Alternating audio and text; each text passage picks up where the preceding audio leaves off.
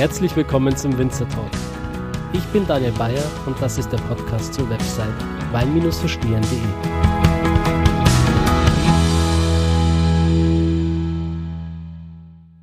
Lieber Thorsten, herzlich willkommen im Winzer Talk. Ja. Schön, dass du mit dabei bist. Ja, ähm, ich bin wieder mal an der Mosel. Gerade vorhin war ich noch an der Ruber. Muss man hier strikt unterteilen, oder? Ja, darf man schon unterteilen. Genau, die Ruber hat so viel Bedeutung, obwohl es so ein kleines Bächlein ist, sagt man wohl als Moselaner. Ähm, hat sie eine große Bedeutung für die Region und, und, ja, darf man ruhig unterscheiden. Auf jeden Fall. Ja, ich, ich komme gerade frisch von äh, Maximin Grünhaus. Schönes Weingut auch. Ähm, freue mich, dass ich da sein durfte. Und ähm, freue mich aber auch jetzt umso mehr, jetzt hier zu sein. Äh, war gerade eine Stunde Fahrt mitten in der Weinlese. Ich denke, ihr seid auch noch fleißig am Lesen, oder? Wir sind auch noch fleißig am Lesen, aber deine Stunde ist mir gerade irgendwie, hat, hat mich, hat's gezuckt bei mir, weil eine Stunde hast du gebraucht, um gerade mal die halbe Mosel abzufahren. Gell? Also mhm. du könntest noch eine Stunde weiterfahren, wärst immer noch an der Mosel. Das finden, das wissen viele nicht, die, die hierher kommen, wie lang dieser Bandwurm eigentlich ist. Gell? Ja, und das Schlimmste ist, meine Unterkunft ist an der Saar. also ich fahre jetzt danach ja. wieder eineinhalb Stunden ja, zurück. Super, genau. Und bist immer noch im gleichen Weinbaugebiet. Das, das ist wirklich krass, ja. ja. Gerade wenn man sich äh, vornimmt, so die Mosel wirklich mal zu erkunden, dann wäre es vielleicht nicht schlecht, so ein oder zwei, also mindestens zwei Unterkünfte zu haben. Da sind häufig Menschen falsch vorbereitet. Die kommen hierher und sagen, ja, ich habe jetzt gleich noch einen Termin und dann kommt irgendwas an der Saar und denken, ach ja, super. Ja, dann ruf doch mal an, dass du ein bisschen später kommst. Ah ja. ja. Aber zu deiner Frage, wir sind in der, im, in der Lese natürlich, ja, das ist beziehungsweise heute nicht. Du hast schon gesagt, es regnet und es regnet grausam viel heute.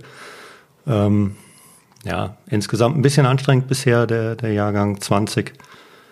Äh, es hat ja den ganzen Sommer praktisch gar nicht, gar nicht geregnet und mit Erntebeginn fing es an. Also wir sind jetzt seit 14 Tagen, gibt es keinen trockenen Tag. Wir sind fast jeden Tag draußen gewesen. Immer gab es Fenster, wo man ein bisschen was machen kann. Es gibt natürlich auch Weinberge, wo man denkt, ach komm, den gehen wir jetzt noch holen, den gehen wir noch holen. Und so langsam gehen wir die, diese in Anführungsstrichen Gutsrieslingsweinberge aus. Und jetzt sollte es mal trocken werden. es ist jetzt auch besser gemeldet für morgen, übermorgen. Wir sind gerade wirklich Großes am Vorbereiten. Es ist ein Riesenteam morgen unterwegs und ja, da, da hilft wahrscheinlich jetzt nur beten und hoffen, dass äh, der Wettergott gnädig ist. Ja, genau.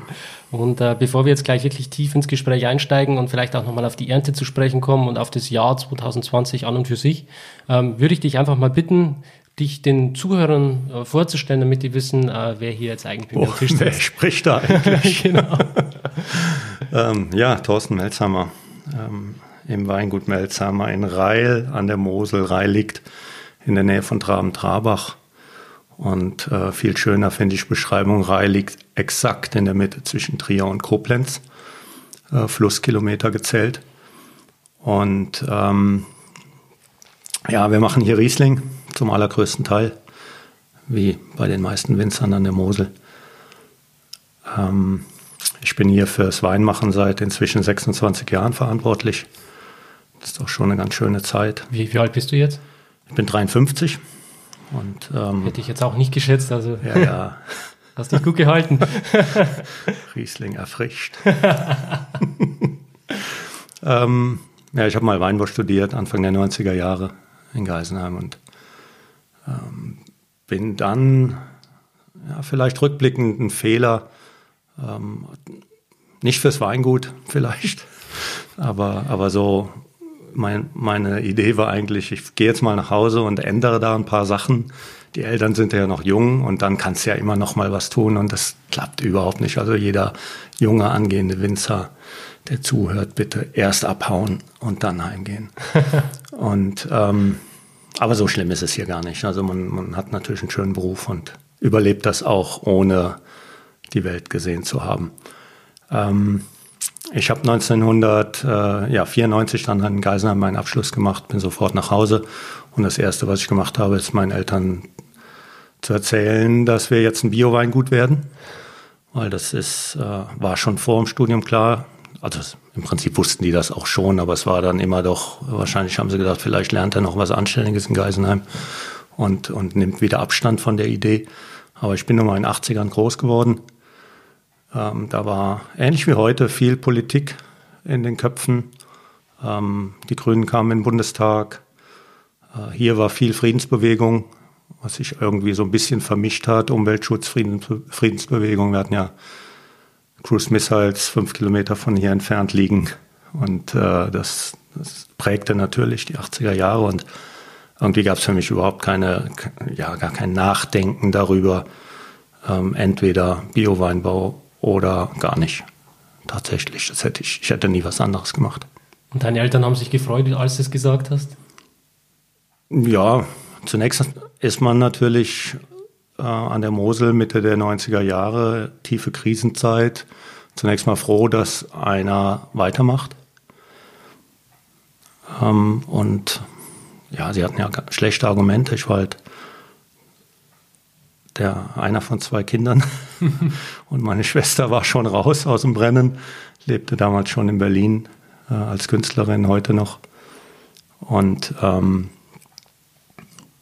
da, da, ja, schlechtes Argument der Eltern, wenn sie sagen, dann halt nicht. Ja, also das, das geht nicht. Das war, war meine Entscheidung und wir haben es ganz gut gelöst, damals im Rückblickend gesagt. Ähm, äh, häufig ist es ja so, wenn, wenn die junge Generation ins Weingut kommt, dann kümmert die sich erstmal ums Marketing und solche Sachen und dann mal ein bisschen zu entstauben.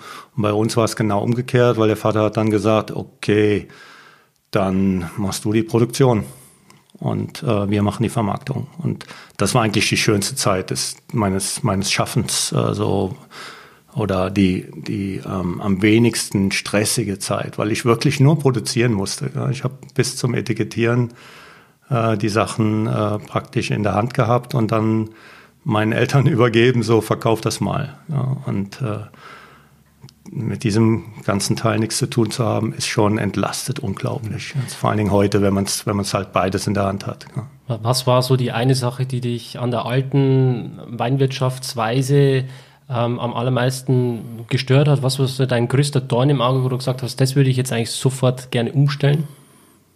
Ja, aus meiner Sicht geht's, ist es für mich heute noch vollkommen unverständlich, mit synthetischen Hilfsmitteln im Weinbergraum zu arbeiten. Überhaupt in der Natur mit Synthetik zu arbeiten, finde ich hochproblematisch, weil wir äh, in, in, in dem Moment, wir wissen eigentlich alle, dass, also alle, die sich damit beschäftigen, dass wir immer dann, wenn wir Synthetik einsetzen, überhaupt nicht wissen, was wir tun. Wir haben natürlich das Ding, das sind ja keine blöden Ingenieure, die da irgendwas äh, erfinden. Die, die Sachen funktionieren ja gegen die Pilzkrankheiten zum Beispiel oder als Dünger.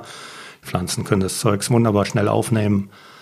Ähm, aber wir wissen auch, dass äh, Synthetics immer nur eine Zeit lang wirken, dass äh, Resistenzen aufgebaut werden, dass Mutationen stattfinden, eben nicht nur bei den Pilzkrankheiten. Wenn wir wissen, dass sie bei den Pilzkrankheiten Mut Mutationen stattfinden, dann, dann können wir davon ausgehen, müssen wir davon ausgehen, dass auch andere Mikroorganismen mit dem Stoff nicht klarkommen und sich verändern und, äh, und dann sind wir spätestens in Bereichen, die nicht erforscht wurden bei der Zulassung des, des Produktes. Und das finde ich hochproblematisch, dass wir immer eine Tür in einen dunklen Raum aufstoßen, wenn wir wieder ein neues Synthetics auf den Markt bringen. Mhm. Und ähm, ja, wenn man sich mal die letzten 100 Jahre anschaut, Krankheitsentwicklungen in unseren reichen Gesellschaften, Industrialisierung von Landwirtschaft parallel, parallel wachsen Allergien ohne Ende. Jeder hat Allergie oder kennt jemanden, der irgendwie von Allergie betroffen ist.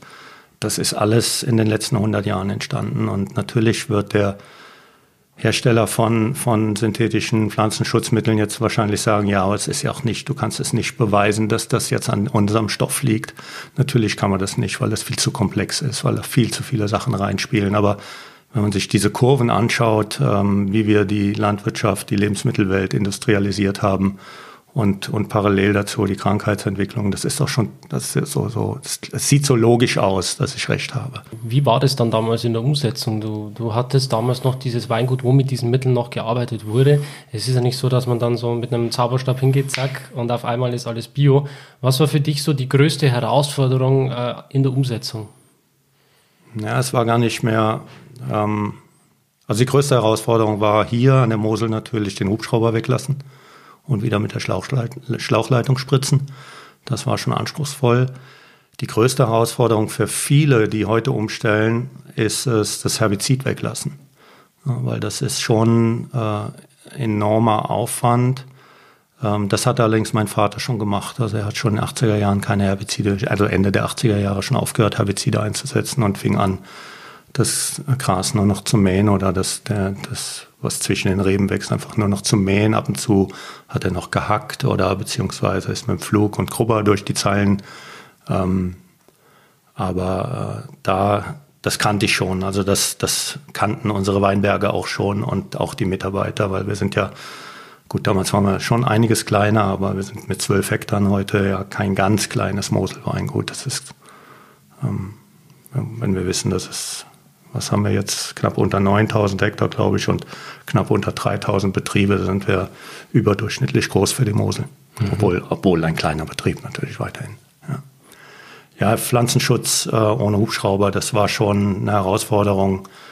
Äh, da mussten Leute motiviert werden, weil bei der Flächengröße haben wir dann schnell gemerkt, bist du also drei Tage unterwegs, zwei bis drei Tage unterwegs je nachdem, wie lange du die Tage machst, ähm, um den Pflanzenschutz zu machen. Und das ist halt in der Ebene irgendwie, ach ja, Pflanzenschutz ist ja auch noch und drei, vier Stunden später ist alles erledigt. Das, das ist dann hier schon anders und das äh, war mir klar. Es war auch, äh, also es war auch meinem Vater klar, der wusste schon, was es ist. Er hat es ja auch noch gemacht und mein Großvater war damals auch noch mit im Spiel, der eher, ja, der, der vielleicht am besten wusste, was auf uns zukommt. Vater hat eher so gefragt, geht das denn auch wirklich? Äh, haben wir Trauben im Oktober? Und der Opa hat immer nur gesagt, oh mein Junge, das ist viel Arbeit. Also das ist wirklich so, diese, diese zwei Sichtweisen auf die Sachen fand ich damals schon ziemlich spannend. Und ähm, ja, wir machen es seit 26 Jahren jetzt und äh, ähm, wir leben immer noch. Wow. Aber es war auch nicht schwierig in der Zeit hier umzustellen, weil es gab alles schon. Also ich meine, ähm, Eunos, eine, eine Gruppe von Moselwinzern, das war Anfang der 80er Jahre, als die zusammenkamen, in Rheinhessen waren, ähm, dann auch eine Gruppe und ähm, 85 hat sich dann der Bundesverband Ökologischer Weinbau gegründet. Also es war alles schon da und es gab eine funktionierende Gruppe, wo man sich Rat holen konnte. Ähm, und es war tatsächlich auch diese Ecke hier rund um Traben-Trabach, in der es damals wie heute mehr Biowinzer gibt als an anderen Ecken der Mosel. Also es gibt ja wirklich so rund um Bernkastel praktisch keine Biowinzer, jetzt ganz vereinzelt. Aber hier im Dorf gibt es heute vier Biowinzer. Und das ist ähm, ja ganz eindeutig deshalb, weil es schon ganz lange Biowinzer gibt, die zeigen, dass das natürlich funktioniert. Hm. Jetzt ist es, ähm, also Bio ist das eine und Biodynamie ist nochmal das andere. Wann hast du angefangen, dich für äh, Biodynamie zu äh, interessieren? Ja, es war äh, so 2007, 2008. Damals wie heute gibt es von der Ecowin-Gruppe Baden im Kloster St. Ulrich ähm, tolle Veranstaltungen, äh, tolle Fortbildungen. Und äh, da habe ich gesessen und ähm, ja, Vorträgen gelauscht, die sich mit Biodynamie beschäftigt hatten und ja, habe ich einfach gesagt, will ich ausprobieren, will ich. Also fand ich so spannend, dass ich das äh, für mich in Wein, Wein, meinen Weinbergen ausprobieren wollte. Und dann habe ich 2008 das erste Mal Präparate ausgebracht. Ja, und nach ein paar Jahren habe ich dann festgestellt, gut, dann können wir, obwohl wir schon Ecowin-Mitglied waren, dann, dann sollten wir auch Demeter-Mitglied werden. Äh, weil es, ja, das fand ich irgendwie schlüssig dann. Und das hatte dann allerdings auch, was muss ich zugeben, mit Vermarktung zu tun. Aber Ecowin ist zwar der Weinbau, der, der Öko-Weinbauverband äh, in Deutschland, der auch die politische Arbeit macht und da weiterhin wichtiger ist als zum Beispiel Demeter. Ähm, aber, ähm, aber wir haben damals auch schon recht viel Export gehabt. Äh, Ecowin kennt fast niemand. Mhm. Das ist immer noch so traurig, dass es sehr wenig Leute kennen. Mhm. Und ähm, wenn du dann auch das Demeter-Logo zeigst, also wenn du vorher erzählt hast, ich mache biodynamischen, biodynamischen Weinbau, mhm. aber wenn du dann das Demeter-Logo zeigst, dann musst du den Menschen natürlich sehr viel erklären, ähm, weil dann kommen oft so, so Sachen wie, ach, das ist das. Ja, also die, die, das ist so wenig. Die, die, Leute sind so, die hinterfragen oft so wenig und dann kommen so komische Sätze wie Demeter, ach, das ist ja das Strengste, was man im Bio machen kann. Ja, und, und das, da muss man vielen den Zahn ein bisschen ziehen, ja, weil das hat überhaupt nichts mit Strenge zu tun. Das ist einfach guter Bio-Weinbau plus Präparatearbeit. Mhm. Ja, ich denke, die, die Zuhörer hier sind aware, die haben sich mit dem Thema bereits auseinandergefasst, ja. auseinandergesetzt, spätestens seit der Folge auch mit Timo Dienhardt, mhm. der wirklich Ecobin mal äh, komplett erklärt hat, auch in der Ja, schön, genau, der kann das. Ja, und Clemens Busch und so weiter. Also die waren ja, ja alle schon auf dem Podcast. Mhm. Ähm, auch der Herr Meissner. Oh ja, gut, dann, dann weiß ja auch jeder was. Äh, dann weiß ja jeder mehr als ich. nee, das, das, will ich jetzt nicht behaupten. Ich bin halt immer auf der Suche auch nach diesen biodynamischen äh, Betrieben, weil mhm. mich das Thema selbst auch sehr, sehr stark interessiert. Ähm, du hast vorhin von Präparaten gesprochen, lass uns doch da mal ein bisschen einsteigen. Ähm, mit welchen Präparaten hast du so angefangen? Wurdest du da vielleicht ein bisschen schief angeschaut in der Nachbarschaft oder wie war das Ganze damals? Ja, schief angeschaut wird man immer noch, wenn man, wenn einen jemand, äh, wenn, wenn einer auf den Hof kommt und mich beim Rühren überrascht. Was machst du denn jetzt so ungefähr? Das, äh, also das kann man dann auch letztes Jahr erzählt haben und nächstes Jahr ist es die gleiche Frage. Ähm, na, wir sind ja ein Betrieb ohne Kühe. Das heißt, wir haben auch keinen Misthaufen und äh, wir wir beschränken uns äh, auf die, auf die ähm, Präparate Hornmist und Hornkiesel und äh, das Fladenpräparat als praktisch Ersatz für die ganzen Kompostpräparate. Und äh, das, das ist das, was ich damals angefangen habe und heute immer noch äh, so durchführe. Was mich immer ein bisschen bedrückt ist, dass ich zu selten dazu komme, Hornkiesel zu spritzen, eben weil es eben auch mit der Hand ausgebracht wird in den Steillängen und ich damit auch mehr als einen Morgen beschäftigt bin.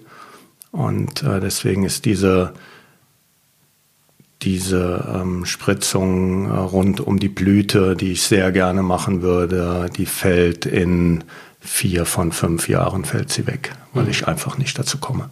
Ja, da muss man einfach dann auch, auch, auch eingestehen, weil es macht keinen Sinn, dass den, den, dich selbst komplett an die Wand zu fahren, nicht nur im Kopf, äh, also, also nicht nur körperlich, sondern auch im Kopf, diese Belastung, oh verdammt, das kriegen wir nicht hin, das kriegen wir nicht hin, weil der Juni hier in der Mosel ist schon noch anders als in, in anderen Gebieten, die Laubarbeit mit der Einzelfallerziehung, wo wir halt mit, immer noch mit Bast die Reben anbinden, viele Menschen im Haus haben, ähm, das, äh, das ist einfach die Rush Hour des Jahres, die, die anstrengendste Zeit des Jahres, wo wir wirklich getrieben sind von der, von der Natur. Und ähm, da, da habe ich es nur ganz selten geschafft, also auch noch eine Präparatespritzung hinzukriegen. Das heißt, ich mache die Hornkiesel, die Hornkieselspritzung dann äh, immer zum Weichwerden äh, der Trauben, also kurz nach der letzten klassischen Spritzung. Und Hornkiesel, äh, Hornmist äh, ähm, ja, kurz nach den Ostertagen in der Regel, kurz vorm Austrieb. Mhm. Gab es jetzt mm, nach der Umstellung auf Biodynamie noch ähm, Situationen, ähm, Krankheiten, Pilzbefälle, wo du gesagt hast, wow, jetzt wird es echt brenzlig, jetzt wäre ich trotzdem froh, wenn ich noch mein synthetisches Mittel hätte? Nee, es, also natürlich haben wir immer mal wieder Situationen, wo du siehst, dass du, dass wir an unsere Grenzen kommen.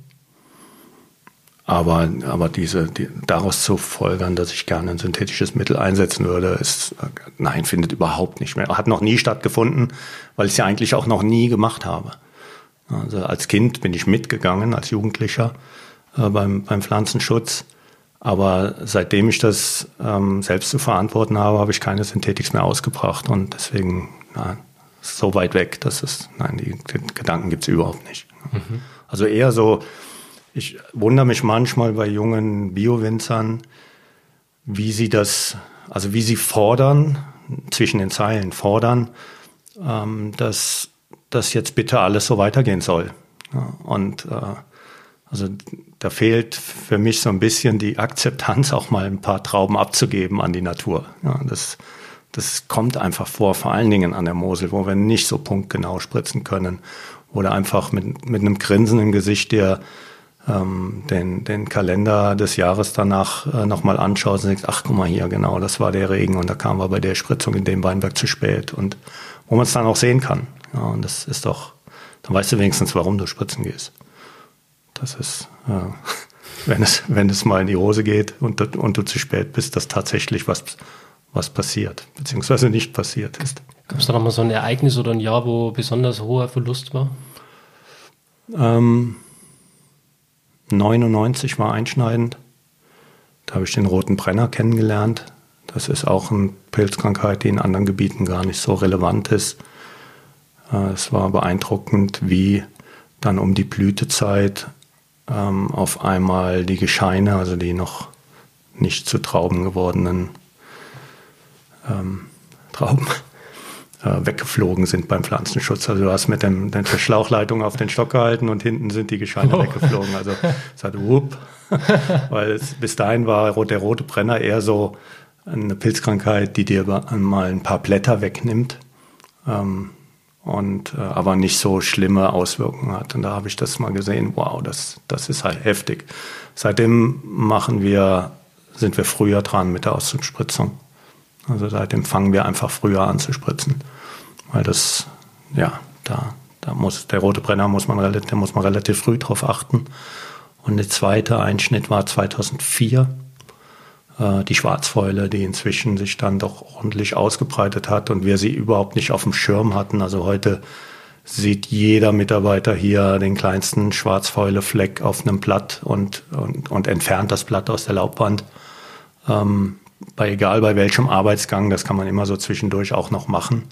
Und damit kann man, allein dadurch kann man schon sehr viel erreichen bei der Schwarzfäule, die sehr spät nochmal zuschlagen kann, also eigentlich bis Weichwerden der Beeren. Ähm, ist die Schwarzfäule zu beachten. Und 2004 hatten wir sie einfach nicht am Schirm und haben ein bisschen zu früh aufgehört mit dem Pflanzenschutz vielleicht. Und, äh, und irgendwann Mitte September sind, da, sind, die faul, sind die Trauben faul geworden. Und das war ein gigantischer Verlust. Ich würde sagen 50 Prozent Verlust. Das war auch das Schlimmste, was ich je erlebt habe. Ähm, und ja, trotzdem super Jahrgang gewesen. Meine, das, was war, also man konnte das nur schwer verwerten, man kann das nur schwer verwerten, diese, diese Schwarzwälder Sachen, die sollte man, die muss man tatsächlich richtig gut raussortieren. Das schmeckt grausam, das Zeug. So einen ganz, ganz ekligen Bittergeschmack. Und die, die muss man, also dieses Jahr gibt es auch wieder relativ viel Schwarzfäule. Ähm, in manchen Weinbergen nicht vergleichbar, also nicht, nicht, nicht in Verlust zu messen. Das ist eh relativ viel dieses Jahr. Aber das kostet Zeit, wenn, wenn man dann in den Weinberg kommt, wo man überall diese blauen Bärchen äh, funkeln sieht. Und äh, zum Glück habe ich ein Team, was schon viele Jahre immer wieder kommt, die das kennen, die dann genau wissen, okay, jetzt auf die Bremse, die Dinger müssen da raus. Hm. Ich glaube, das Jahr war sowieso nicht einfach, oder? Gerade mit der Pandemie, die ausgebrochen ist. Äh, wie war das Ganze für euch? Wie hast du das wahrgenommen? Ja, es war verrückt. Ähm, also Mitte März, also dazu muss man wissen, wir machen 50 Prozent etwa, 50 Prozent unserer Weine geht in Export. Ähm, Berlin ist nicht ganz unwichtig mit viel Gastronomie. Ähm, und in dem, im Export ist halt auch hauptsächlich Gastronomie. Ich würde mal so sagen, 60 Prozent unserer Weine landet am Ende normalerweise auf irgendeinem Tisch in einem Restaurant. Und als dann dieser Shutdown kam, habe ich wirklich Angst bekommen. Da habe ich wirklich gesagt, wow, was machen wir denn jetzt? Und ähm, bin erstmal alle Kostenstellen durchgegangen, habe zum Beispiel wollte ich seit Jahren ganz gezielt bei einigen Flächen mal was düngen, alles sofort abbestellt und ähm, ja, Kurzarbeit angemeldet für die Mitarbeiter. Äh, nicht gebraucht, alle voll beschäftigt, durchbeschäftigt, ja, bin ein bisschen stolz drauf. Ähm, es war so, dass wir dann etwas gemacht haben, was ich auch noch nie so gemacht habe. Ähm, wir haben erstmal von den Kunden, privaten Kunden, die, von denen wir E-Mail-Adressen hatten, die haben wir natürlich angeschrieben, die Situation erklärt, dass sie doch bitte Wein kaufen sollen. Und, äh, und dann habe ich wirklich die alte Kiste aufgemacht mit Adressen von Leuten, die seit 10, 15 Jahren nicht mehr bei uns bestellt hatten und denen einfach einen Brief geschrieben auf Papier. Und äh, so sind äh, zweieinhalbtausend Briefe hier rausgegangen. Mit der Hand? Nein, nicht mit, also mit, mit, mit, der, mit dem Computer. Das ja. Nein, nein, keine Angst. Also nicht Hand geschrieben, sondern einfach auf Papier. Das ist ja schon selten genug mhm. heute. Also zumindest für uns hier. Das machen wir normalerweise nicht. Und ähm, das war Wahnsinn. Also es gab eigentlich gar, obwohl natürlich haben sich mit Sicherheit haben das auch Leute ähm, so ein bisschen kopfschüttelnd in, in Papierkorb geschmissen, aber wenige. Leute haben zu Hause gesessen, haben ihre Post gelesen, haben sogar die Werbung gelesen und haben Wein bestellt. Und das habe ich von ganz vielen äh, Kollegen gehört, dass dass wir dadurch zumindest jetzt in der ersten Runde ganz gut äh, über den Sommer gekommen sind. Irgendwann im Juni fing es dann an. Also der Mai war dann wirklich grausam. Im April haben wir richtig viel an Endverbraucher verkauft. Alles andere war tot, alles andere hat geschlafen, keine Frage. Ähm, aber der April war super dadurch. Der Mai war praktisch umsatzfrei. Ähm, und dann kam die nächste Welle, die wir nicht erwartet hatten. Die Mosel ist überrannt worden von Touristen. Also es war wirklich unglaublich viel los. Ähm, wir haben, also wir sind ja schon ein offenes Haus ja, wir haben auch so ein bisschen äh, Gästezimmer, ähm, die wir vermieten, aber eigentlich ist es, ist die Mosel das klassische, macht ihr ein schönes Wochenendegebiet. Und jetzt waren auf einmal Urlauber hier, die hier ihren Jahresurlaub verbracht haben oder eine ganze Woche hier waren. Gefühlt war halb Dänemark im, im, im Juni, Juli hier gewesen. Ähm, es war Wahnsinn. Ähm, normal ist es so, dass wir versuchen, die Menschen, die Interesse haben, so auf eine Samstagsnachmittagsweinprobe zu schieben, damit ich dann irgendwie einmal die Woche eine Gruppe habe, der ich ein bisschen was erzähle. Ähm, zeitweise war es jeden Abend, äh, saßen Leute im Hof, denen ich äh, ja meine Geschichte erzählt habe, ein bisschen die Weine vorgestellt habe und auch Wein verkauft habe. Vor allen Dingen äh, Skandinavier fanden das super toll, hier so günstig einzukaufen, ohne die ganzen Steuern. Und äh, deswegen war der Sommer dann auch wieder umsatzmäßig ganz normal, fast, fast ganz normal. Wir haben deutlich weniger Wein verkauft, wir haben die komplette Marge natürlich mitbekommen. Das äh, merkt man dann auch mal, wie viel der Händler alles so kriegt oder ja, ihm zusteht, muss man auch sagen. Man nimmt ja auch viel Arbeit ab, nämlich das war Wahnsinn. Also ich habe meine normale Arbeit fast nicht geschafft gekriegt. Also manchmal ähm, hast du, bist du hinter die Tür gegangen, weil schon wieder Leute reinkamen und hast tief durchgeatmet weil, und um freundlich zu bleiben, ja, weil es wirklich, es war die Hölle, es war Wahnsinn. Das war ähm, rückblickend toll, weil wir, weil wir das Jahr dadurch zahlenmäßig gut überlebt haben. Aber sowas von anders, also die Kanäle so anders. Ähm, ja, sehr interessant. Winter, mal gucken was ja. kommt. Der Winter macht jetzt wieder eher wieder Angst. Gell? Ja, was, was, das ist, was, wo, wo soll jetzt das, das Türchen aufgehen, was uns den Wein abnimmt? Ich, ja, bin, ich, ich, ich, bin gespannt. Bin ich auch sag, gespannt. Ich, sag, ich sag's euch dann in einem halben Jahr. Wollen wir äh, positiv bleiben ja. und äh, vielleicht den ersten Wein mal probieren? Ja. Ui. Das war laut, bestimmt. Also es schäumt, wie man hört. Special Effect im Podcast. Ja. Wenn du das reinbringst. Ich hoffe, und der eine oder andere das zu laut gemacht hat. Ich hoffe, niemand hat jetzt sein Trommelfell irgendwie verloren oder so. Ja, du kannst ja ein bisschen runterfahren, wenn du das nochmal, die Spuren dir nochmal anguckst. Werde ich machen. Ja, also wär, ja, ich habe ein Petnat aufgemacht. Oh, ist ja momentan in aller Munde Petnat. In aller Munde und für mich sehr, sehr wichtig geworden. Das ist wirklich, ähm, also Sekt insgesamt Schaumweine ist für uns eine sehr wichtige Geschichte. Ähm, es ist so, dass das eigentlich eine Story meines Vaters ist, der ähm, Anfang der 80er Jahre angefangen hat, hier mit einem Kumpel im Dorf äh, Sekt herzustellen. Äh, mein Vater hat einen, hat einen sehr guten Freund mit guten, damals sehr guten Verbindungen in die Champagne und die Champanesen haben immer gesagt, du musst unbedingt Sekt aus deinem Riesling machen. Das ist doch die Top-Rebsorte dafür. Und er hat angefangen und äh, ja, heute machen wir fast ein Drittel der, oder na, nicht fast, über ein Drittel der Produktion ist Schaumwein in fünf verschiedenen Varianten. Wir haben auch ein bisschen Pinot Noir stehen, haben ein Cuvée aus Pinot Noir und Riesling, haben einen Riesling Brüt, einen Riesling Zero Dosage und inzwischen mache ich zwei Petnat, ähm, einen reinen Riesling, den habe ich jetzt aufgemacht, den Rurale. Äh, wird hier seit 2013 hergestellt. Damals war es gar nicht geplant, äh, da einen Petnat zu machen sondern ähm, ich wollte Sekt ohne Hilfsmittel herstellen. Ich wollte einfach Methode Rural, deswegen heißt das Ding Rurale. Da können wir ähm, mal äh, kurz einsteigen, weil die Leute hatten es jetzt im Podcast noch nicht. Ähm, mhm. Vielleicht kannst du kurz erklären, was ein Petnat eigentlich ist, was der Unterschied ja, ist. Also Petnat, Petnat ist die Abkürzung von den, von, eigentlich müssten wir ja immer Petillon naturell sagen, weil es so ein schönes Wort. Ähm, aber die Abkürzung ist halt Petnat, hat sich irgendwie einge, eingebürgert eben bei der, äh, dazu erkläre ich ganz gerne, ganz kurz die, die Sektherstellung. Beim Sekt nimmst du ja einen trockenen Wein, gibst Zucker und Hefe dazu, ähm, um eine zweite Gärung in der Flasche einzuleiten. Und wenn man Zucker und Hefe hört, dann ähm, könnte man auf die Idee kommen, ist doch in einem gärenden Wein drin, warum macht er das nicht äh, einfacher? Und genau das hatte ich schon viele Jahre im Kopf, mich irgendwie nie getraut, weil ich auch mal im Studium gelernt habe, funktioniert ja fast nie, das mit dem Durchgären dann. Ähm, also habe ich dann 2013 aber tatsächlich gesagt, ich war inzwischen auch so weit, dass ich Weine ohne Schwefel, ohne Filtration, ähm, also komplett additivfreie Weine im Programm hatte. Und dann habe ich gesagt, verdammt nochmal, jetzt müssen wir das auch mit dem Sekt hinkriegen. Also gerne Wein bei circa 20, 22 Gramm Zucker abfüllen und hoffen, dass es weitergärt. Damals habe ich das dann mit Kronkorken verschlossen. Und äh, weil ich gar nicht, weil ich, ich wollte nicht Petillon Naturell machen. Also 2013 bin ich mir nicht mal sicher, dass ich wusste, was es ist. 2014 wusste ich es, da kann ich mich an etwas erinnern.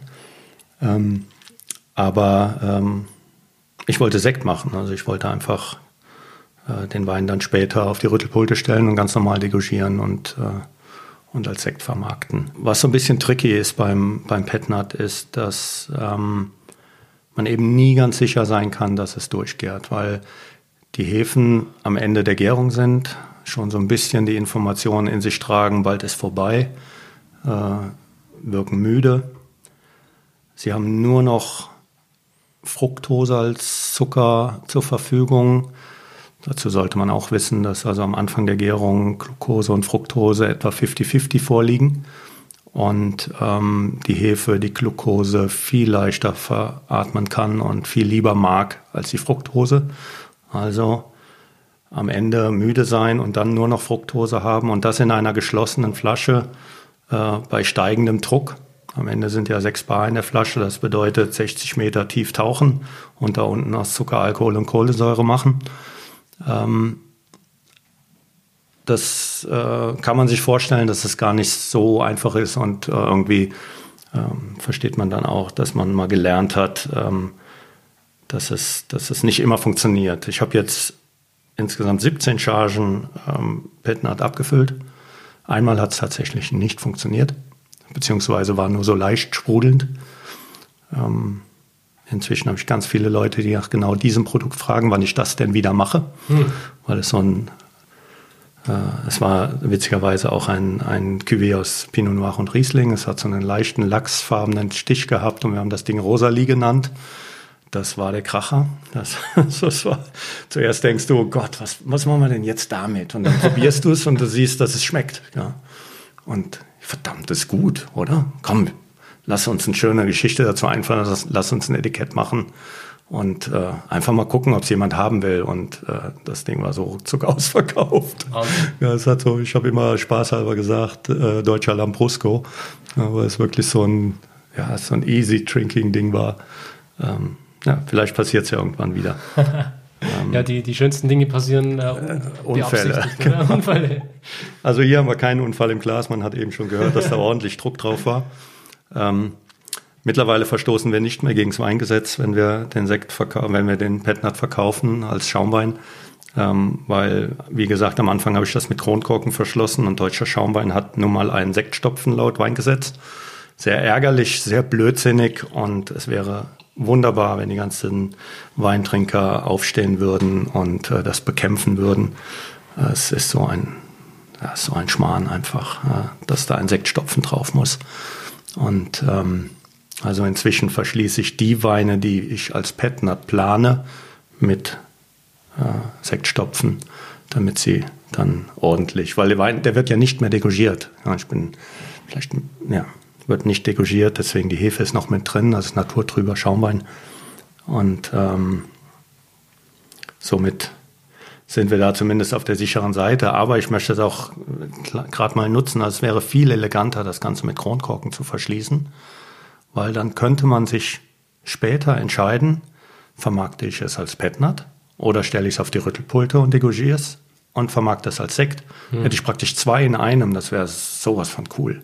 Ja, weil du weißt ja nicht, wie sich der Markt entwickelt und ähm, ob sich der Wein nach der Gärung jetzt schöner trinkt äh, als, als Petnat oder ist es vielleicht sogar, schmeckt er einfach besser, wenn man ihn degorgiert und, und solche Sachen. Und so, so ist dieses ja aus der im, im, im Sinn völlig völlig blöde Weingesetz ähm, hemmt einen da total.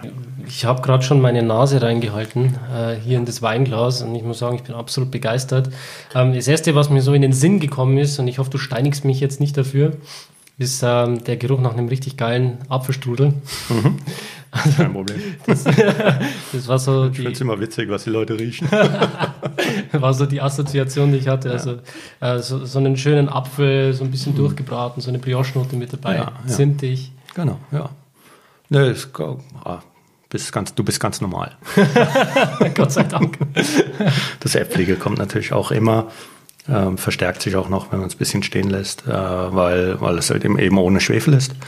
Und äh, Riesling neigt dann dazu, so eine Apfelnote zu bekommen. Und ähm, Brioche hört man eh gerne, wenn man Schaumwein herstellt. Mhm. Äh, und das, ähm, also ich, es ist tatsächlich auch ein, ein, ein Petnat, der nicht ganz so wild ist wie viele.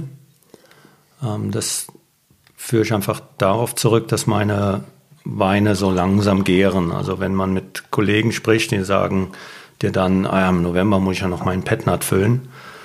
Ähm, das, das passiert hier eigentlich nicht, ja, weil meine Weine irgendwann einschlafen im Winter, weil es sind ja alles Spontangärungen und irgendwie ist in meinem Keller, sind das wirklich Luschen, die da, äh, die da rumgären.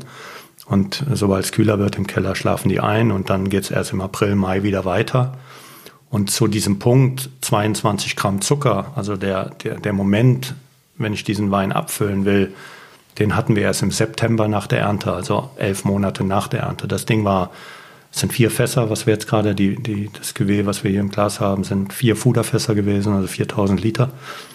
Und ähm, es hat also elf Monate gebraucht äh, und hat elf Monate im Holzfass gelegen und ist erst dann in die Sektflasche gekommen und zur Fertiggärung. Und ja, wie wir gemerkt haben, es hat funktioniert, ist wirklich auf 0 Gramm Zucker durchgegoren. Du, du hast gerade von äh, Schwefel gesprochen. An der Stelle würde mich mal interessieren, äh, arbeitet ihr komplett ohne Schwefel? Nein, oder? nein, nein. Im Moment ist es so, dass etwa Wein und Petner zusammengenommen ähm, nicht ganz ein Drittel ausmachen äh, die nicht geschwefelt sind. Also gut zwei Drittel unserer Weine sind geschwefelt, ein knappes Drittel, nicht ganz ein Drittel ist, ist nicht geschwefelt. Aber ähm, Tendenz steigend. Also Orange Wine und auch mein Vade Retro, das ist ein, war das erste komplett additivfreie Produkt, was ich auf den Markt gebracht habe. Ich, ich benutze immer das Wort additivfrei, weil es ist zwar, klingt zwar nicht so super toll, aber das ist eigentlich das, was es am, am, am besten ausdrückt, weil wir geben nichts dazu außer Trauben.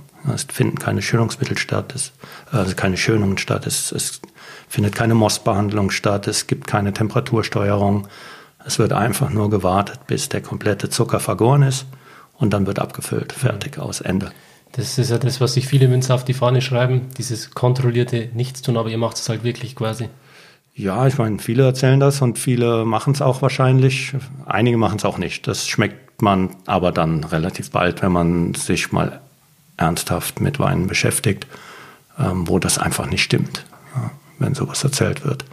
Aber wie gesagt, also Namen nennen wir ja sowieso keine. Und es, ähm, es, es, gibt auch ganz viele, die das so machen wie ich. Ja. Hm. Ja, wie würdest du allgemein deine, deine Philosophie, deine Handschrift äh, beschreiben, die du mit deinen Weinen ausdrücken möchtest? Ja, mich hat irgendwann das Weglassen gepackt. Als Geisenheimer kriegst du irgendwie so ein Rezept an die Hand. Äh, so, Jungs, wenn ihr guten Weißwein machen wollt, dann macht das so. Und dann äh, nimmst du erstmal Enzyme beim Most und äh, dann die oder die Reinzuchthefe, je nachdem, was du machen willst. Am besten bei 12,3 Grad Celsius vergären. Das war jetzt nur irgendeine Zahl. Ähm, aber ähm, wenn man, das habe ich gemacht. Also ich bin tatsächlich nach Hause gegangen, habe draußen Bio-Weinbau gemacht, habe sofort diese Ideen gehabt, alles wachsen zu lassen, äh, nur noch mähen, immer alternierend mähen, damit immer was Blühendes da ist. Also es sind sehr schön, sehr schnell Weinberge entstanden, ähm, auf die ich sehr stolz war schon damals. Und dann bin ich in den Keller gegangen, habe da ein hypermodernes Produkt äh, draus gemacht. Zwar in Holzfässern. Glücklicherweise habe ich damals aus ästhetischen Gründen die Holzfässer behalten. In einer Zeit, wo eigentlich Holzfässer weggeschmissen wurden und Edelstahl gekauft wurde. Ich fand unseren Keller einfach nur schön. Und äh, deshalb sind die Holzfässer liegen geblieben, aber ich habe mir dann Kühlschlangen anfertigen lassen für die Dinger und ja, habe sehr modernen Wein gemacht. Ähm, nach ein paar Jahren ist mir klar geworden, dass es überhaupt nicht zu meinem Weinbau passt, was ich da im Keller alles tue. Und ähm, habe auf, angefangen aufzuh auf, aufzuhören. Und äh, das ist jetzt schon alles ziemlich lange her. Ähm, aber es ist trotzdem immer noch präsent, wie das, also dass ich dann irgend, also diese, dieses Kopfschütteln in mir, was ich da eigentlich mache, war schon, die Weine sind schnell gealtert. Das führe ich in erster Linie auf die Enzymbehandlung zurück. Wenn man da mit Enzymen die Aromen so rauskitzelt, dann ist alles schlagartig da, aber alles auch sehr bald weg und der Wein ist ruckzuck müde. Und Riesling von der Mosel, vor allen Dingen als wir dann angefangen haben, mehr, mehr Export zu machen, wird nun mal nicht überall schnell getrunken, sondern liegt oft Jahre im Keller und ähm, ist ein Essensbegleiter, der auch nach zehn Jahren noch gut funktionieren soll. Und dann sollte man spätestens äh, anfangen, ähm, über alte Methoden nachzudenken, weil diese, also alles, was mein, mein, mein, kürzester Satz dazu ist, immer alles, was schnell entsteht, ist auch schnell wieder weg. Hm. Deswegen die Weine langsam entstehen lassen und also du, du hast Zeit reinbringen. sehr langen Atem, viel Geduld. Ja, ja, würde ich schon sagen. Das äh, bin schon cool. Ich also, äh, habe vorhin im Warteraum bei dir die Anekdote gelesen mit einem äh, gärenden Wein, der nicht aufhören wollte zu gären. Genau, das Vielleicht. war, das war zwei, das ist ein, den, der steht auch hier am Tisch, den werden wir gleich noch probieren. Mhm. Also das ist 2011 das erste Mal entstanden. Also 2011 war es schon so, dass ich alles spontan gemacht habe, dass hier nichts mehr, nichts mehr äh, forciert wurde, alles akzeptiert habe. Und als Moselwinzer hast du ja sowieso immer das Glück, dass Riesling auch feinherb schmeckt. Und Ende August ist man dann in den Keller gegangen und alles, was nicht trocken war, wurde feinherb gefüllt. Nur 2011 war eine riesige Erntemenge. Und als alle Füllungen fertig waren und irgendwie alles im Töpfchen war, alles, was ich machen wollte, in Flaschen war, lagen da immer noch Fässer rum, die am Gern waren, die ich nicht brauchte. Und dann habe ich gesagt, okay, komm, lass mal liegen, mal gucken, was passiert. Und ähm, ja, immer mal wieder probiert, so alle zwei, drei Monate vielleicht. Und Ende vom nächsten Sommer waren sie immer noch, immer noch nicht trocken, weil das ist, weiß ich ja inzwischen, äh, wenn das dann nach einem Jahr nicht trocken ist, dann tut sich das Ding auch richtig schwer. Dann, dann, dann wird es auch äh, lange dauern, bis es, bis es trocken wird, hoffentlich dann auch irgendwann mal trocken wird. Und ähm, gut, nach zwei Jahren habe ich dann gesagt, und jetzt bleibst du da liegen, bis du trocken bist. Jetzt ziehen wir das durch, weil es hat mir unglaublich gut geschmeckt. Schon nach zwei Jahren fand ich den Geschmack, fand ich, wow, das ist cool. Und ähm, ja, nach drei Jahren war dann äh, war es dann tatsächlich soweit. Nach dem dritten Sommer war das Ding trocken oder nicht, nicht auf Null, aber es hatte so fünf, sechs Gramm Restsüß. Und habe gesagt, wow, cool, jetzt füllen wir es ab wie heißt das denn dann? Und ähm, hier findet zwar alles bei, bei ziemlicher Langsamkeit statt, aber das äh, lateinische Wort für der Langsame ist Lentum. okay. Und äh, so war Lentum geboren. Und mittlerweile freue ich mich immer nach dem Sommer, wenn da Fässer sind, die noch richtig süß sind. Wenn ich, wenn ich weiß, okay, in, in frühestens zwei Jahren, aber vielleicht sogar noch länger, einmal hat es vier Jahre gedauert, ähm, habe ich dann wieder Lentum zum Verkaufen. Im Moment immer viel zu wenig. Die letzten Jahre war es wirklich so, dass oft, also 16 zum Beispiel, war alles nach einem Jahr fertig, hat nichts länger gebraucht. 17er habe ich jetzt gerade gefüllt, 17er Lentum, der halt wieder drei Sommer gebraucht hat. Das war aber nur ein Fass, also nur 1300 Flaschen. Ähm, aber Lentum, die Zeit für Lentum wird kommen, weil ich habe noch fast die Hälfte vom Jahrgang 18 in der Gärung. Also es ist so, dass da unten im Keller noch unglaublich viel 18er rum macht und nach äh, jetzt zwei Jahren eben noch nicht trocken ist. Ja. Und ähm, Lentum ist eigentlich für die, fürs nächste Jahrzehnt gesichert. Richtig cool. Ich finde auch das äh, Etikett sehr schön, äh, die Idee mit der Strichliste. Ja, ich ja. schätze mal, das symbolisiert die Monate, oder? Ja, ich habe, äh, also die Strichliste ist tatsächlich meine Idee gewesen, so nach dem Motto der Gefangene im Gefängnis, der an der Wand kratzt und aufschreibt, wie lange er noch zu sitzen hat. Und ähm, leider passt es nicht genau mit den Monaten. Da hat der Designer dann gesagt, nee, nee, das kriegen wir nicht hin. Da müssen wir ähm, da müssen wir einfach Abstriche machen. Also Ja, Abstriche. Man sollte nicht nachzählen, wie viele Strichelchen es sind. Ja, ich würde sagen, dann probieren wir das gleich mal, oder? Ja, klar. Ja, schon drüber sprechen. Wo lag jetzt der Petnat eigentlich preislich? Ähm, Petnat ist 15 Euro. Und ähm, ja, auf manchen Märkten bist du damit zu teuer. Äh, ist ganz interessant. Also für, ich finde 15 Euro für eine gute Flasche Wein ist, äh, ist jetzt für mich persönlich mehr so ein Einstiegsbereich. Und da sehe ich Petnat auch einfach als Wein, wo man, wo man richtig Lust hat, das Ding aufzumachen und auch leer zu trinken. In Italien zum Beispiel geht äh, Petnat äh, über 10 Euro praktisch nicht, weil die haben halt ihren Lambrusco, der in guter Qualität saubillig auf dem Markt ist. Ne? Und äh, da, wir verkaufen eigentlich ganz, ganz gut in Italien, aber der sagt immer, nee, nee, mit deinem teuren Petnat brauchst du nicht kommen. das ist nichts für uns. Ja.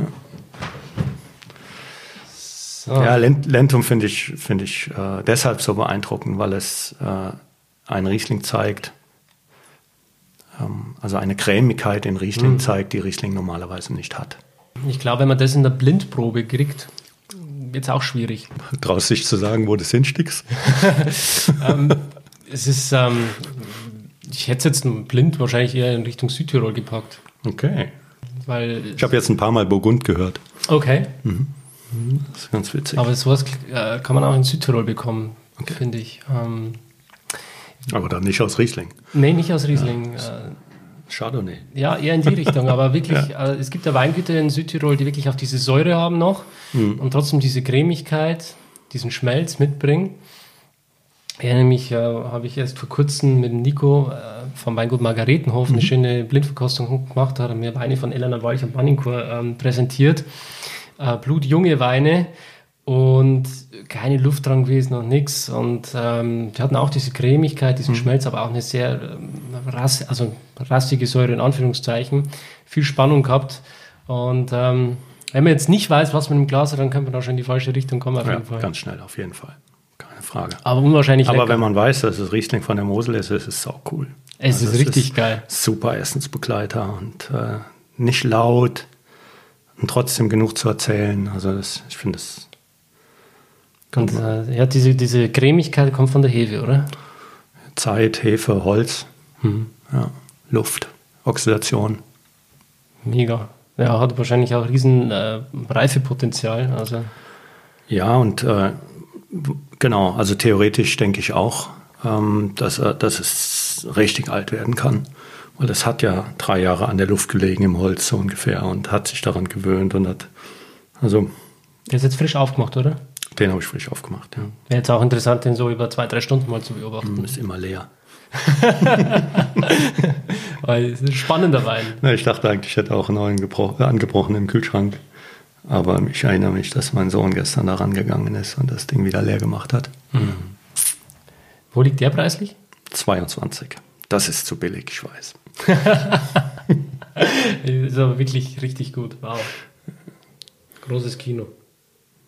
Aber mit 22 kann ich gut leben. Also das ist so ein, ähm, man kann ja ruhig mal über Preise sprechen. Also ähm, wir haben zum Beispiel einen Gutsriesling, der im 10-Euro-Bereich liegt. Damit kann ich eigentlich nicht leben. Und ähm, weil er auch genauso hergestellt wird wie, wie, wie dieser Wein, ähm, im Steilhang erzeugt und dann im Holzfass spontan vergoren und halt nach einem Jahr abgefüllt wird. Ich versuche da ein bisschen Kosten zu sparen, indem ich einen Schraubverschluss nehme für, den, für diesen einzigen Wein. Ähm, aber trotzdem 10 Euro ist definitiv zu wenig für meine Art Weinbau. Und ähm, da muss ich auch irgendwann weg von. Ist wahrscheinlich Aber so Bestseller, dieser, oder? ja, es ist mehr der Molun ist unser Bestseller, der auch noch am Tisch steht. Ähm, das, das ist dann so ein 15-Euro-Wein und äh, nein, also die, die größte Menge geht im Moment als Petnat über den Tisch. Das ist, also ich mache ja, ich bin ja ein totales Spielkind, ich mache 25 verschiedene Weine im Jahr. Ähm, viele Süßweine, von denen, also vor allen Dingen die Menschen, die mich jung kennenlernen oder kürzlich erst kennengelernt haben, ähm, die mich vielleicht über diese wilden, schwefelfreien Weine, Petnats kennengelernt haben, die kommen hier hin und sind total überrascht, dass ich Auslesen, Bärenauslese versuche jedes Jahr zu machen. Und äh, Spätlesen herstelle, Kabinett herstelle, so wie jeder andere, sag mal, so wie jeder andere Moselwinzer auch, der, der was auf sich hält, äh, weil es einfach Kultur hier ist und äh, wichtig ist, toll schmeckt, einzigartig ist, vor allem wenn man so über Kabinett und Spätlese richt- spricht, das ist so, also diese, dieser Typ von Wein, der ist so einzigartig in der Welt, dass, es, dass man nicht aufhören sollte, das zu tun, obwohl es jetzt für mich gesprochen wirtschaftlich unbedeutend ist, weil es tatsächlich meine sechs verschiedenen süßen Weine, die ich im Jahr produziere, machen deutlich unter 10 Prozent der Gesamtmenge aus. Und das ähm, spricht natürlich Spende, aber trotzdem, ich werde es weitermachen. Ähm, so ist im Moment äh, der Petnat und äh, Molun die mengenmäßig wichtigsten Weine im Haus. Ja. Und der, der Sekt Brütt. Also wir machen so einen ganz normalen Sekt, ganz normal halt aus Steillagenweinen aus dem Mullei-Hofberg im Holzfass spontan vergoren, dann klassische Flaschengärung, zwei bis drei Jahre Hefellager. Ähm, also Standardmache von einem guten Sekt. Mhm. Ähm, die drei Weine sind so das Wichtigste hier. Jetzt hast du mich schon neugierig gemacht ja. auf den Molun. Was, was, bedeutet das? Ja, das ist, da steht ja auch noch eine Zahl mit drauf. Ähm, also der, der bis 2008 hieß dieser Wein Reiler Muller Hofberg Riesling Spätlese trocken. Und heute heißt er Molun. Kann man sich leichter merken. Ist besser, gell? sagt irgendwie jeder. Ähm, es ist so, dass ich 2005 über einen Aufsatz gestolpert bin, ähm, hier von so einem Heimatforscher, Professor Scharf hat äh, einen Aufsatz über den Muller Hofberg geschrieben, hat ein bisschen recherchiert, wo das alles herkommt. Und es gibt eine Schenkungsurkunde äh, als erste Erwähnung des Berges, äh, die von 1143. Damals wurden die Weinberge und ein Weingut, was am Fuß des Berges stand, ähm, ans Kloster Springiersbach verschenkt. Und diese Schenkungsurkunde existiert und, die, und der Ort, der da beschrieben wurde, der eindeutig Muller Hofberg ist, also es ist gut recherchiert, ähm, der Ort äh, wurde in dem Dokument als Molun bezeichnet. Und wenn man sich mal in den Berg begibt, das sind richtig große Felsen drin und dadurch, dass es ein, äh, ein, ein Ost-Süd-Ost-Hang ist, also wirklich ziemlich ost exponiert, mit ein paar Terrassen, die auch wirklich komplett nach Süden schauen, aber, ähm, aber eigentlich ein kühler Berg. Aber was ich sagen will, ist, der hat natürlich abends Schatten und diese Felsen sind düster ohne Ende. Und das Wort Molun passt total gut zu diesem, zu diesem Bild, was ich dann in meinem Kopf habe, weil es auch so ein bisschen dunkel klingt. Mhm. Und ähm, ich habe dann, damals gab es ja schon Internet, habe ich Molun mal gegoogelt und da kam so eine äh, mongolische Tanzform, da sind so Leute mit schwarzen Gewändern rum und da habe ich gesagt, ach, das passt super. Cool. Das, das ist mein Wein. Krass. Das fand ich ziemlich gut. Ja. ja. Und äh, ja, hat, hat funktioniert. Ja, das also am Anfang natürlich viele konventionelle oder konservative äh, Käufer, die gesagt haben, wie, jetzt gibt es keine Spätlese trocken mehr. Ähm, ich gesagt, ja, nee, ich ähm, versteht im Ausland eh keiner. Und da wir immer mehr Export gemacht haben, zu der Zeit fing das so an, dass es immer mehr wurde, ähm, war es tatsächlich ein Unding, den Leuten immer wieder zu erklären, was eine trockene Spätlese ist, weil Spätlese ist definitiv ein Synonym für einen süßen Riesling aus Deutschland. Und ähm, von Mosel, Mittelrhein und Rheingau mehr oder weniger. Also selbst Pfalz ist da fast schon raus äh, in den Köpfen der Weintrinker auf der Welt. Ähm, und das habe ich äh, damals dann auch äh, so gesehen, so verstanden und seitdem benutze ich das Wort Spätlese nur noch für den in der, in der süßen Variante. Dann probieren wir. Probieren wir. Nächster Trommelfellbruch. Das war Flasche, Flasche gegen das Mikro. Ich schicke dann die Leute zu dir, okay? Wer bei mir im Keller arbeitet, der hat sowieso nichts zu hören. Wir hören oft laut Musik im Keller. Also wenn die Leute dann arbeitslos werden, weil sie nichts mehr, dann schicke ich sie erst recht zu dir. Dann kommen die zu mir, sind sie hier genau richtig. Wenn sie taub sind, umso besser, dann kann ich hören, was ich will. Beide Weine sind am gleichen Tag gefüllt worden, also Lentum, genau wie Molun 19. Und das ist eben die normale Entstehung, dass ein Wein bei mir den Sommer braucht, um fertig zu werden. Und dieses Jahr war es wirklich ein Händeringen. Bitte macht voran, damit ich im September eine Füllung hinkriege, weil 19 hat 18 überholt. Ähm, 18er gärt noch, 19 ist jetzt in der Flasche. Und auch nur als Teilfüllung. Ähm, da wird auch nochmal, so wie es aussieht, im November eine zweite Füllung stattfinden. Also ich hatte Ende dieses Sommers zum zweiten Mal jetzt in Folge große Probleme oder große Angst, dass ich den neuen Jahrgang im Keller unterbringe. Habe jetzt auch äh, super hässlich, äh, aber in sehr guter Qualität zum Glück ähm, GFK-Tanks kaufen können für wenig Geld, damit ich so ein bisschen da das entspanne, damit bis dann im November die, die nächsten Fässer frei werden für die geplanten Füllungen, damit ich da so ein bisschen Tankraum habe. Also es, ähm, ich muss, wenn ich so weiterarbeite, und so sieht es aus, weil ich das gut finde, was, was da gerade entsteht als Wein, ähm, muss ich, glaube ich, noch mehr in, in Fässer investieren und ich brauche im Prinzip doppelte Tankraummenge, weil meine Weine eben immer häufiger länger als ein Jahr ähm, im Fass sind, bis sie in die Flasche kommen. Mhm. Und das, ähm, da mir der Weinstil gefällt, will ich da auch dran arbeiten. Ja. Und das äh, macht Spaß eigentlich. Ja, wenn man sich kreativ austoben möchte, dann braucht man viel Platz eben. Gell? Braucht man Platz, genau. Ja. Platz habe ich zum Glück. Also es ist immer, äh, es ist zwar nicht ganz praktisch hier in diesen alten Gewölben und häufig werde ich auch gefragt, wenn jemand in den Hof reinkommt, ja, aber die Produktion ist doch bestimmt irgendwo draußen, weil wir sind hier mitten im Dorf. Es ist alles sehr eng.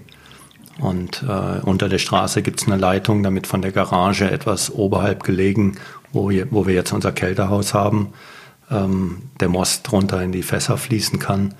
Also das ist alles ein bisschen unpraktisch, aber trotzdem, ich will meinen alten, in meinen alten Kellern bleiben und Luft ist noch genug in den Kellern, wo man Holzfässer hinlegen kann, weil das hier war in den 70er Jahren mal eher eine Kellerei als ein Weingut. Mhm. Also da wurde sehr viel Wein zugekauft und ähm, also mein Vater hat in den besten Jahren so 150 bis zwei, ja, fast 200.000 Liter hier durchge, durchgeschoben. Ähm, sehr viel Wein während des Jahres eingekauft als lose Ware und dann hier abgefüllt. Und deswegen, ähm, es, es, gibt, es gab so alte ähm, Betontanks, die mit Glas ausgewandet waren. Die haben wir natürlich alle wieder rausgerissen und da ist aber dann Platz entstanden, wo man, wo man Fässer hinlegen kann. Ja, was mir an diesem Molung gefällt, wenn man dann so über die Lippen leckt nochmal, dann hat man echt so das Gefühl, man hat vorher irgendwie in eine Zitrone reingebissen. Also dieser zitronige Ja, das ist ein ganz typisches, ganz typisches Muller-Hofberg-Element. Ähm, mhm. Also ich, ich ähm, wart, wartete auch auf deine Kräuter, die vielleicht noch geschmeckst. Mhm. Also ich habe immer bei Molun immer dieses kräutrige und zitronige ohne, also nicht, nicht dieses unangenehm saure, weil die Weine haben alle im BSA gemacht, die sind alle relativ mild in der Säure und trotzdem hat es dieses erfrischende Zitruselement, ja. Mhm. Ganz typisches Muller-Hofberg-Zeichen. Ein bisschen Osthang vielleicht. Ja. Es ist einfach ein kühler Berg. Ich, spaßhalber sage ich gerne, ich bin der Profiteur der Klimaerwärmung, ja, weil Muller-Hofberg wird jetzt endlich reif. wann wurde der reif? Vielleicht zu welchem Jahr? Wann war dieser Wandel? Ja, so richtig grottenschlecht war es ja das letzte Mal 87. Also ich gehöre zu der Generation Winzer, die immer aus reifen Trauben Wein machen durften. Fast schon äh, langweilig. Ja, man müsste mal wieder sowas, damit man mal zeigen kann, was man, was man drauf hat. Obwohl, na, weiß gar nicht. Also ich habe seit ewigen Jahren keine Anreicherung mehr durchgeführt und sowas. Ja, das würde mir wehtun, wenn ich Zucker da reinschmeißen müsste, wenn es so unreif wäre. Ja. Aber ich bin definitiv kein Dogmatiker. Also wenn, wenn Moste mit 60 Grad Öchsel reinkommen, ähm, ich glaube, da darf man gar keinen Wein draus machen. Das hat dann zu wenig Alkohol. Aber müsste ich mal nachschauen. Habe ich mich nicht, lange nicht mehr mit beschäftigt.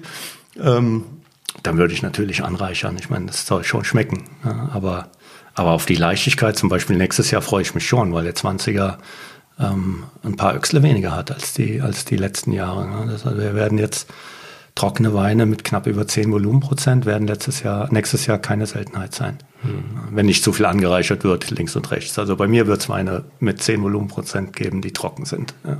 Das ist auch schön, oder? Mal wieder ein bisschen was anderes. Die letzten Jahre waren alle so ähnlich gut. Ja, irgendwie schon. Ah, der 19er war ja so ähnlich wie dieses Jahr, dass wir während der Ernte äh, gedacht haben, nein, kann nicht mal schönes Wetter kommen. Ganz zum Schluss kam es ja dann auch, aber da waren die Trauben eigentlich schon drüber. Ähm, naja, der, 90er, ich, ich finde ihn super. Ja, also wir haben bei Regen gelesen teilweise und die Weine sind toll. Alles, das war ein bisschen reifer als dieses Jahr, da hast du schon recht. Ja. Mhm. Bin gespannt. Ja, bin gespannt, was jetzt auch dann äh, 2020 bringt wie jedes Jahr. Es wird schon schmecken. Ja, das wird ist, schon schmecken. Da habe ich ja, also wenn du das, ich bin jetzt 26 Jahre hier verantwortlich für das Weinmachen und da hast du ja gar keine Angst mehr davor, dass es nicht schmecken wird. Ja, also das ist ja so, ähm, so weit weg irgendwie die Idee, dass ein Wein nicht gelingt. Ja, das, das, das, das gab es auch noch nie. Also ich habe, ich kann, es gibt kein einziges Fass, an das, an das ich mich erinnere, äh, wo du irgendwie dran, dran probiert hast und gesagt hast, hier ist jetzt scheiße. Ja, das, äh, nee, das passiert nicht. Ja, wenn du, wenn du, also, also ich meine, wenn du ordentlich arbeitest, du musst schon was dafür tun.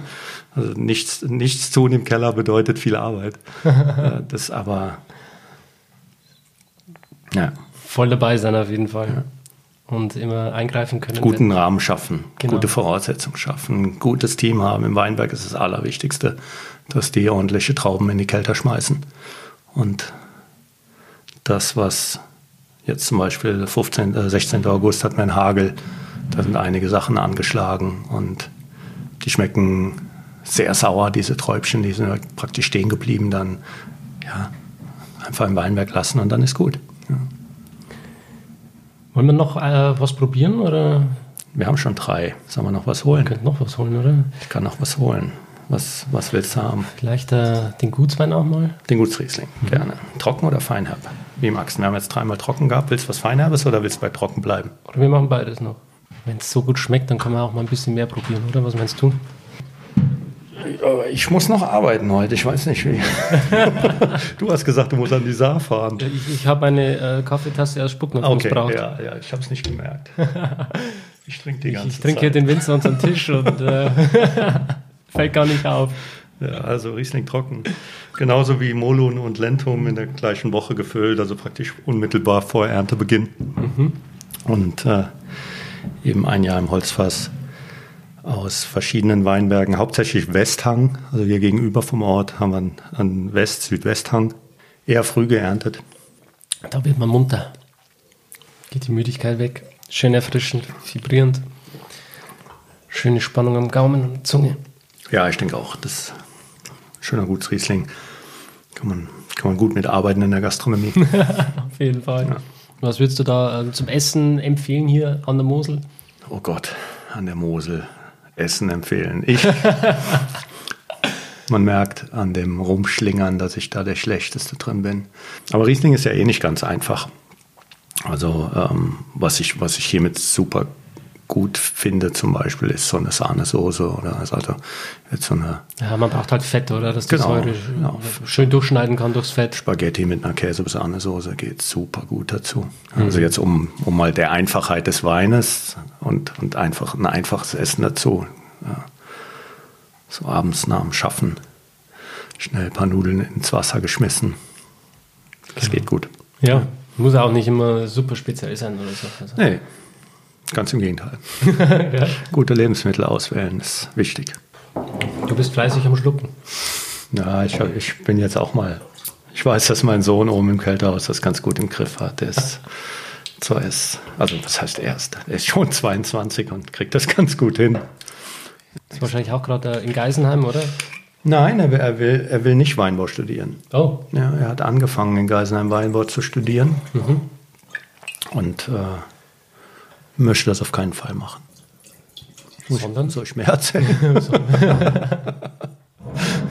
ja, ich bin nicht ganz der Meinung, dass man das nicht braucht.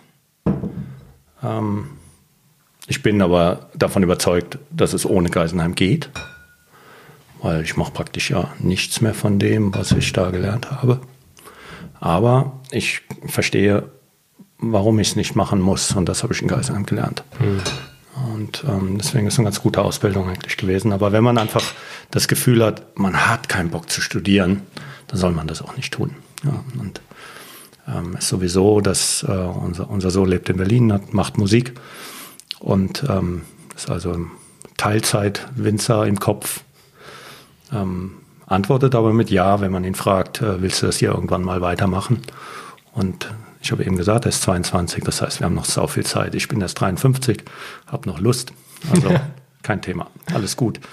Und ähm, allein das Wissen, dass jemand mitdenkt und wenn man, wenn man bei uns Instagram schaut, dann sieht man vielleicht sogar, dass nicht ich das mache, sondern unser Sohn. Ja, weil ich bin zwar auch mit Handy ausgestattet und schaue auch jeden Tag da rein und schaue auch bei Facebook immer noch rein, was da abgeht und lese meine E-Mails. Aber natürlich bin ich nicht mit diesem Medium groß geworden und das, das könnt, könnt ihr schon besser. Ja, es ist, es ist auch gut, dass es überhaupt jemand macht auf dem Weingut. Ich, ähm, das ist ja, das ist wichtig. Ja, wichtig. Man darf auch die Verantwortung mal abgeben äh, an die Kinder oder an andere Mitarbeiter. Und die da das wir Internet haben, geht das auch von Berlin aus. Ja, es ist äh, wichtig, diese ja. Social Media Sachen ja. zu machen und man muss es nicht selbst machen. Ja, richtig. Frag mal äh, deine Kinder oder deine Mitarbeiter, die haben da bestimmt Lust drauf. Das ist jetzt noch 18. Mhm. 19 ist zwar auch gerade gefüllt, aber ich habe noch 18 am Verkauf. Und das ist ein schönes Beispiel dafür, dass, dass eben dass es Sinn macht, ab und zu ein bisschen Süße im Riesling zu lassen. Ja, da kommt jetzt auch die Schieferaromatik ja. schön raus, finde ich. Es spart Alkohol. Das Ding hat 20 Gramm Zucker. Das heißt, äh, mehr als ein Volumenprozent weniger als das gleiche in Trocken. Und äh, das ist dann beim Jahrgang 18 auch schon ein Argument, den halbtrockenen dem, dem trockenen vorzuziehen. Trockenen, den es noch nie gab. Also es ist tatsächlich, der trockene Gutsriesling soll noch kommen. Mhm. Wo liegt der jetzt preislich? Ein Zehner. Schön. Ja, die kosten beide einen Zehner. Ja, kann bestimmt auch in vier, fünf Jahren noch gut trinken. Äh, ja, also ich meine, das ist genauso hergestellt wie Molun. Es ist aber aus einfacheren Weinbergen. Es ist, äh, sind Weinberge, die flurbereinigt sind, die steil sind, keine Frage, aber oben und unten einen Weg haben. Quadratisch praktisch gut. Äh, für Moselaner eher so zum Ausruhen. Äh, wir können mit Raupenfahrzeugen reinfahren, sodass wir ja, fast, fast kostendeckend sind, muss ich grinsend sagen. Es ist 10 Euro ist super knapp.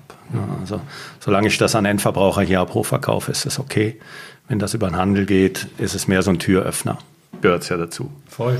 Ja, ja ähm, Thorsten, bevor wir hier jetzt gleich den Abschluss machen, habe ich noch eine persönliche Frage an dich. Du ähm, bist in einem guten Alter und blickst jetzt äh, reflektiert und weise auf dein bisheriges Leben zurück. Stell dir mal vor, ähm, gegenüber von dir äh, sitzt jetzt dein junges Ich mit 18 Jahren. Welchen Ratschlag würdest du deinem 18-jährigen Ich geben?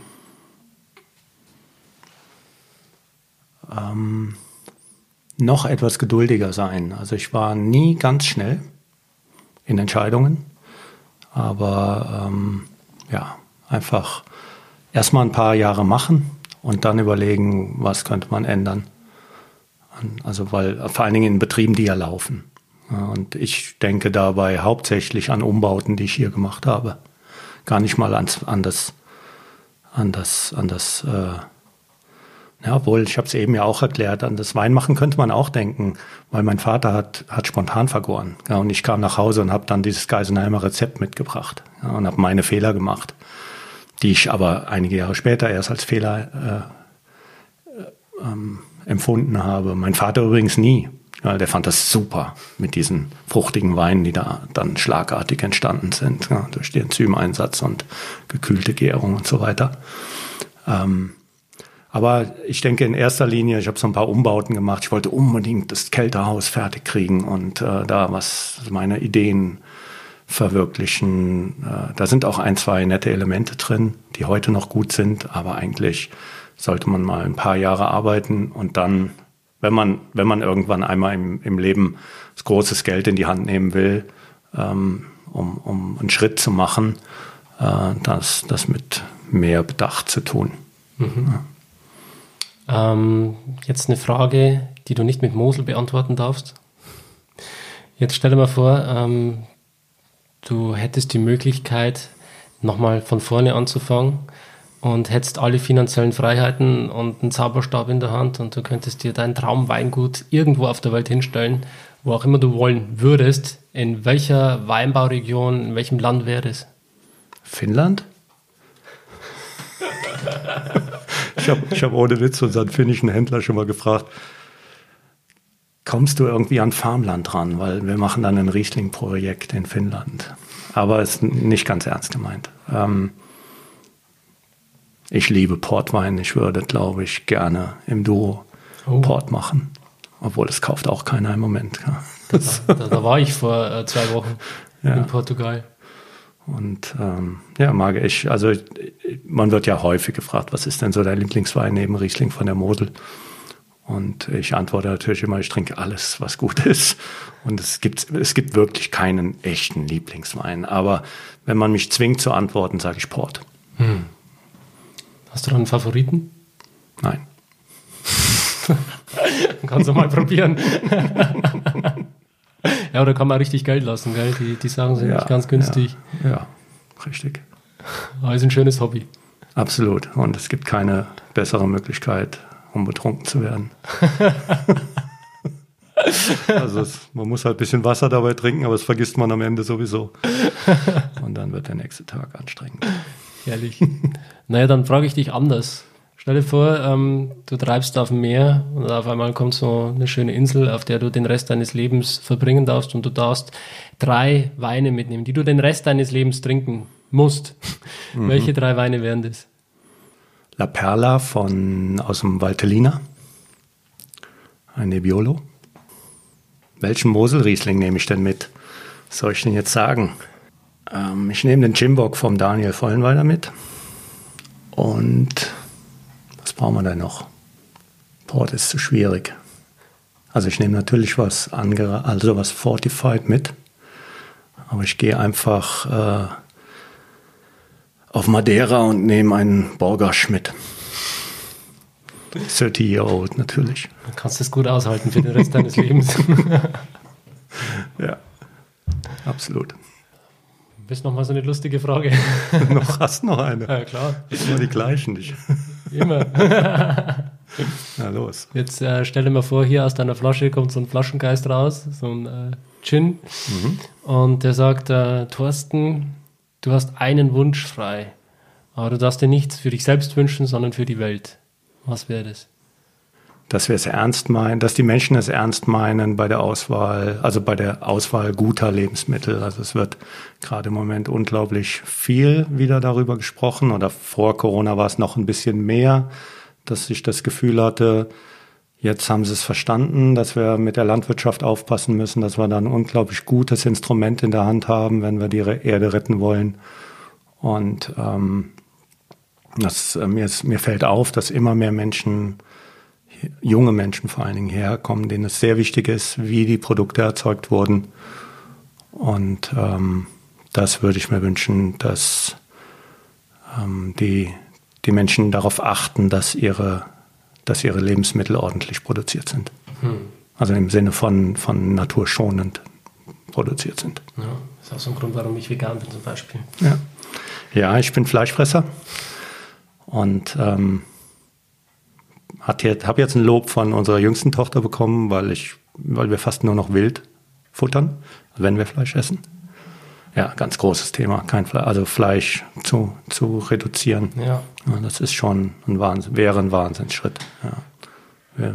Aber ich, ich sehe auch ähm, dieses, dieses Instinktive in mir, wenn irgendwo ein Stück Fleisch in der Pfanne anfängt zu brutscheln, wie das riecht, wie sehr ich das mag. Also ich, also ich, ich glaube, es gibt auch Wege, ähm, daran festzuhalten, wenn man es eben klein hält als besonderen Anlass. Und ja. ja, es ist schon ein Riesenschritt, wenn man einfach sagt, man unterstützt diese mhm. Massentierhaltung nicht mehr. Das ist, genau, das ist wichtig. Ja. ja. geht hin zum Regionalen und unterstützt auch die Leute. Das ist wirklich wichtig. Und äh, ja, ich habe damals auch gern Fleisch gegessen. Mhm. Ja, mal gucken, wie lange ich durchhalte. Um mich rum bröckelt es. Das Schöne ist halt echt, es gibt heutzutage ja. so geile Sachen, ähm, die sind vielleicht jetzt auch nicht toll hergestellt oder auch nicht besonders gesund, aber wenn man sich echt mal so einen Fleischgeschmack gönnen möchte, dann geht man halt hin und kauft so einen äh, veganen Fleischpatty. Ja, bist du am falschen Weg. Ich habe die Sachen auch schon probiert. Ja, das, du hast recht, geschmacklich ist das vollkommen in Ordnung, aber ja. natürlich auch nicht akzeptabel. Nee, es ist, ähm, also wenn man jetzt rein vom Nachhaltigkeitsgedanken hergeht genau. und auch ja. auf die Gesundheit. Also ich habe so einen Burgerabend mit solchen Sachen mal gemacht. Hm. Ich war beeindruckt vom Geschmack. Der Geschmack, ja. ja. Hm. Bloß wenn er halt wirklich mal so sagt, oh, ich brauche es jetzt unbedingt wieder. Hm. Ja, okay. Dann ist das auch keine Ausrede mehr. Gut. Aber ist ein anderes Thema. Ja. Thorsten, ich bedanke mich bei dir für deine Zeit. Hat mir wahnsinnig gefallen, mit dir zu sprechen. Ja, hat mir auch Spaß gemacht. Danke, danke. Ja, wir sind, äh, wir sind, wir haben uns ja im Oktober getroffen und so mit einem Teil meines Gehirns war ich immer da draußen bei den Fenstern.